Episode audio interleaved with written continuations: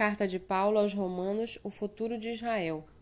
Então eu pergunto: será que Deus rejeitou o seu povo? De modo nenhum, porque eu também sou israelita, da descendência de Abraão, da tribo de Benjamim. Deus não rejeitou o seu povo, a quem de antemão conheceu. Ou vocês não sabem o que a Escritura diz a respeito de Elias, como pediu com insistência diante de Deus contra Israel, dizendo: Senhor, matar os teus profetas, derrubar os teus altares, sou o único que sobrou, e procuram tirar minha vida. Mas qual foi a resposta divina? Foi esta: Reservei para mim sete mil homens que não dobraram os joelhos diante de Baal. Assim também nos dias de hoje sobrevive o remanescente segundo a eleição da graça. E se é pela graça, já não é pelas obras. Do contrário, a graça já não é graça. Que diremos então? O que Israel buscava? Isso não alcançou, mas a eleição conseguiu isso. Os demais foram endurecidos, como está escrito. Deus lhe deu um espírito de profundo sono, olhos para não ver e ouvidos para não ouvir, até o dia de hoje. E Davi disse: Que a mesa deles se transforme em laço e armadilha, em tropeço e punição, que os olhos deles se escureçam, para que não vejam, e fiquem para sempre encurvadas as suas costas. Então eu pergunto: será que eles tropeçaram para que caíssem? De modo nenhum. Mas pela transgressão deles, a salvação chegou aos gentios, para fazer com que os judeus ficassem com ciúmes. Ora, se a transgressão deles resultou em riqueza para o mundo, e a diminuição deles resultou em riqueza para os gentios, quanto mais a plenitude deles. Dirijo-me a vocês que são gentios, visto que eu sou apóstolo dos gentios, glorifico o meu ministério para ver se de algum modo posso fazer com que os do meu povo fiquem com ciúmes e alguns deles se salvem.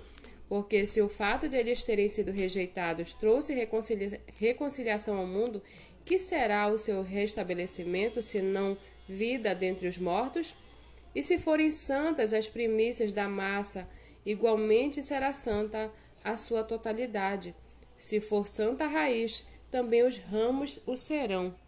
Se, porém, alguns dos ramos forem quebrados, e você, sendo oliveira brava, foi enxertado no meio deles e se tornou participante da raiz e da, da seiva da oliveira, não se glorie contra os ramos, mas se você se gloriar, lembre que não é você que sustenta a raiz, mas é a raiz que sustenta você.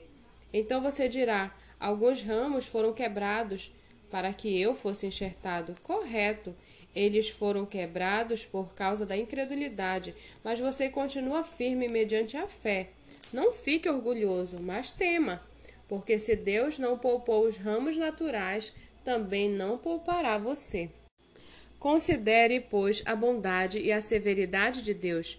Para com os que caíram, severidade, mas para com você a bondade de Deus, desde que você permaneça nessa bondade. Do contrário, também você será cortado.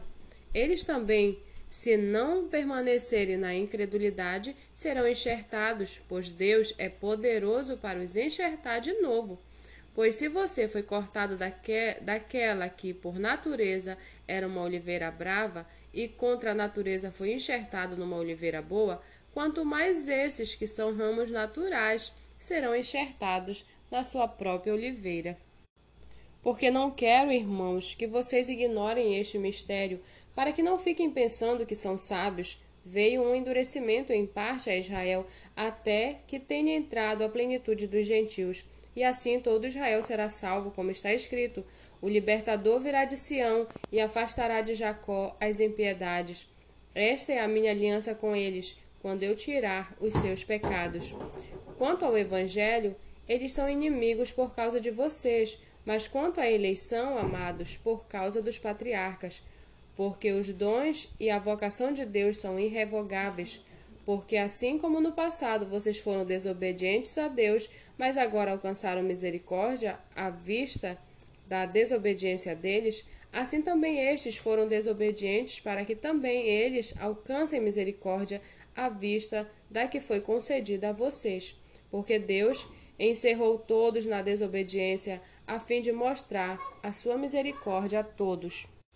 Ó profundidade da riqueza, tanto da sabedoria como do conhecimento de Deus, quão inexplicáveis são os seus juízos e quão insondáveis os seus caminhos. Pois quem conheceu a mente do Senhor? Ou quem foi o seu conselheiro? Ou quem primeiro deu alguma coisa a Deus para que isso lhe seja restituído? Porque dele, por meio dele, para ele são todas as coisas. A ele seja a glória para sempre. Amém.